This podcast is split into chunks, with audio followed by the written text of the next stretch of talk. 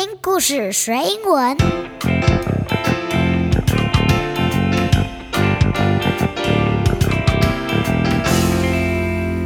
It's time for a story.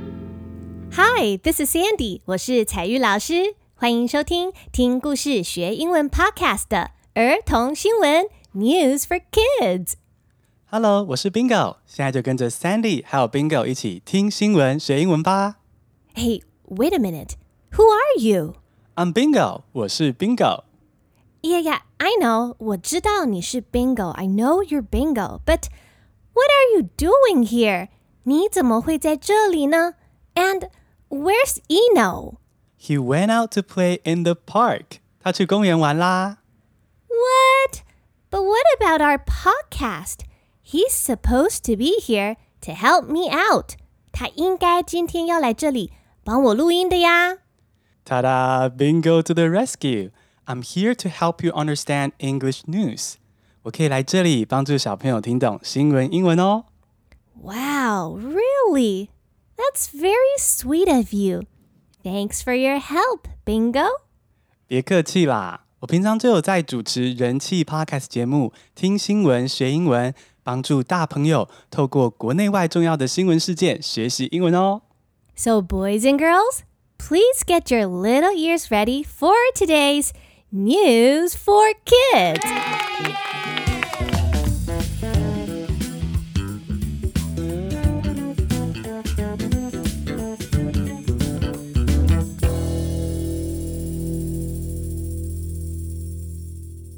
Today's news item is about the new firefly habitat in the Matsu Islands. There are over 60 different kinds of fireflies in Taiwan. Some fireflies only live in Taiwan. 10 years ago, researchers found two new species of firefly living in the Matsu Islands. Now, the county government is setting aside 13 hectares of land to protect these special little friends.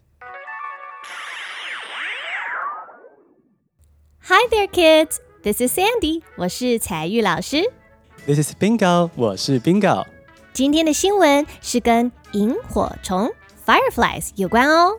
Firefly，F-I-R-E-F-L-Y，就是萤火虫。其实这个名字是由两个字组成的哦。 Oh, I know. Fire and fly. Exactly. Fire 是热热的火，fly 就是会飞的意思。 and fireflies look like little flames of fire flying in the air. They do. Sandy, have you ever seen real fireflies?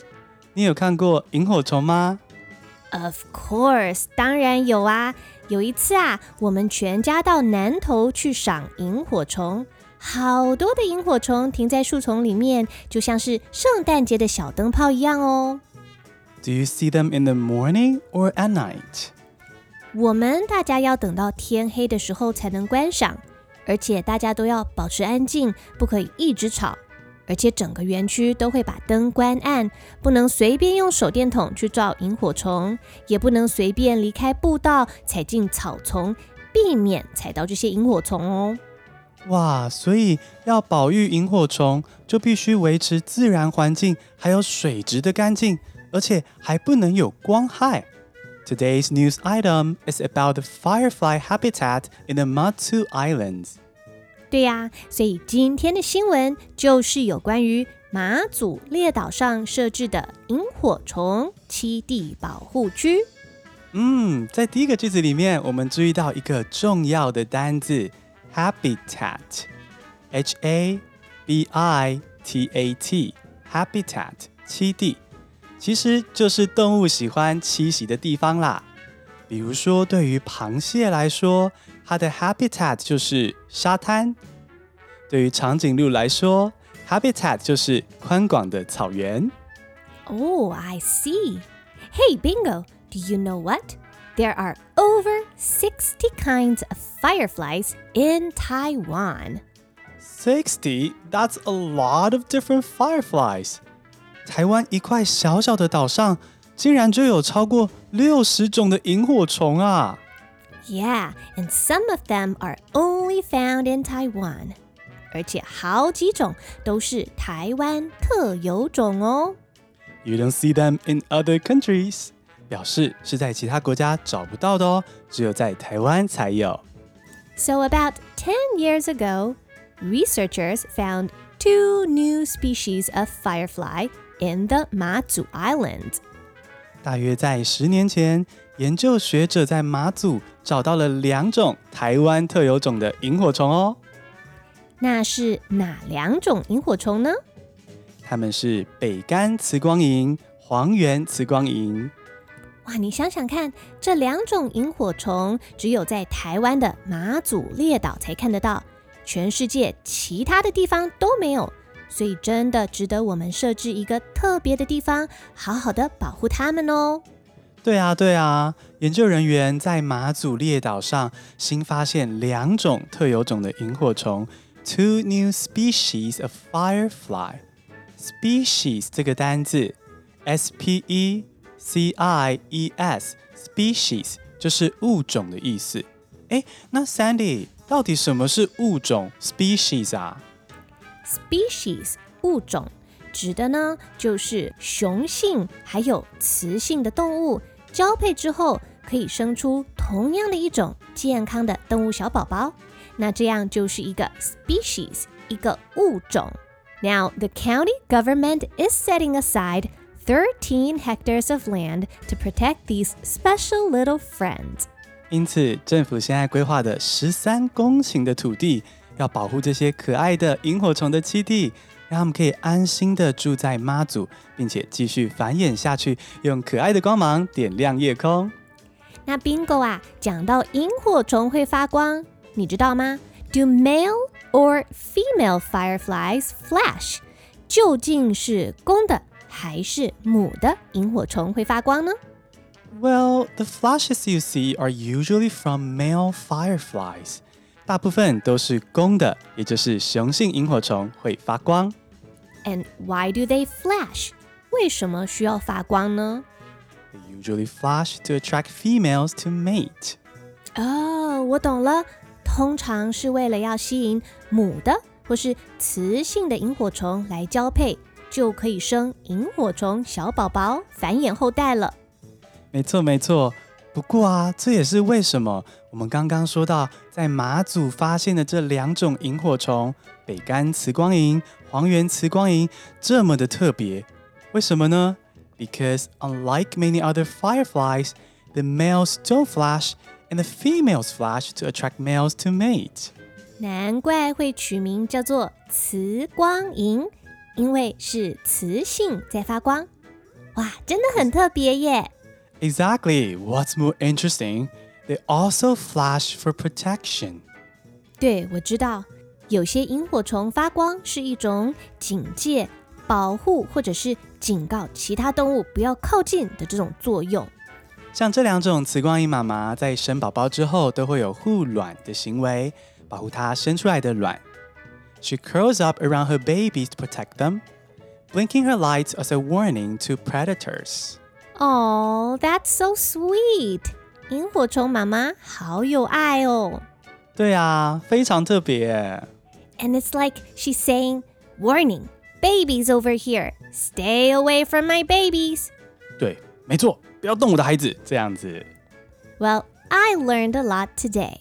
哇，有机会去马祖的话，大家可以去拜访这些可爱的会发光的好朋友哦。 那接下来我们就再用全英文听一遍今天的新闻全文吧。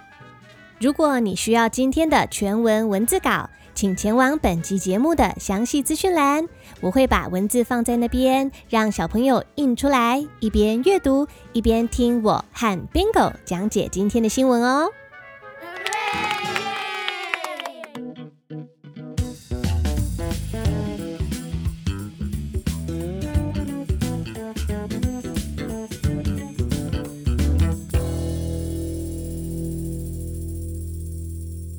Today's news item is about the new firefly habitat in the Matsu Islands. There are over 60 different kinds of fireflies in Taiwan. Some fireflies only live in Taiwan. 10 years ago, researchers found two new species of firefly living in the Matsu Island. Now, the county government is setting aside 13 hectares of land to protect these special little friends. Hi there, kids. This is Sandy. 我是彩玉老师。 This is Bingo，我是 Bingo。 Bingo，今天既然你来到这边，你可不可以教教我们的小朋友，到底要怎么样才能够更容易听懂英文的新闻吗？没问题，要听懂英文新闻有三个秘诀。Number one, make sure you're having lots of fun，一定要学得很开心才行哦。 Yeah, That's very important. 不论大人或是小孩，要学好一件事，一定要先建立兴趣，学得开开心心才是最重要的。没错，没错。Number two, you don't have to understand every single word. Really？真的吗？不用每一个单字都去查字典，这样也可以吗？当然可以。你现在听爸爸妈妈讲话，其实也不是每一个字都懂啊。但是你还是可以跟爸爸妈妈聊天、玩游戏，对吧？听英文也是一样的，不用听懂每个字，就能够听懂大概的意思喽。那 Bingo 第三个秘诀是什么呢？Number three, read the words. 嗯，按下播放键之前，可以请爸爸妈妈先到单集资讯栏把文字印出来，先读一遍，查查单字，看看萤火虫的图片，或者是哎，可以请爸爸妈妈先告诉你这个新闻在讲什么啊，之后你再开始听，就可以听懂大概的意思。其实我觉得能够读懂新闻，而且分辨新闻的内容，真的很重要哦。Sandy 彩玉老师不只鼓励小朋友透过新闻认识世界，如果爸爸妈妈也可以听懂新闻英文，也可以帮助小朋友培养国际观。那节目的最后，我要向各位爸爸妈妈还有各位大朋友介绍 Bingo 最新的线上课程，Bingo 陪你练英听，三周征服全英文听力。让你掌握英文听力主导权，帮助大人听懂全英文的新闻哦。谢谢 Sandy 推荐。Sandy 的爸爸妈妈听众，你们好，我是 Bingo，是人气英文教学 Podcast《听新闻学英文》的主持人。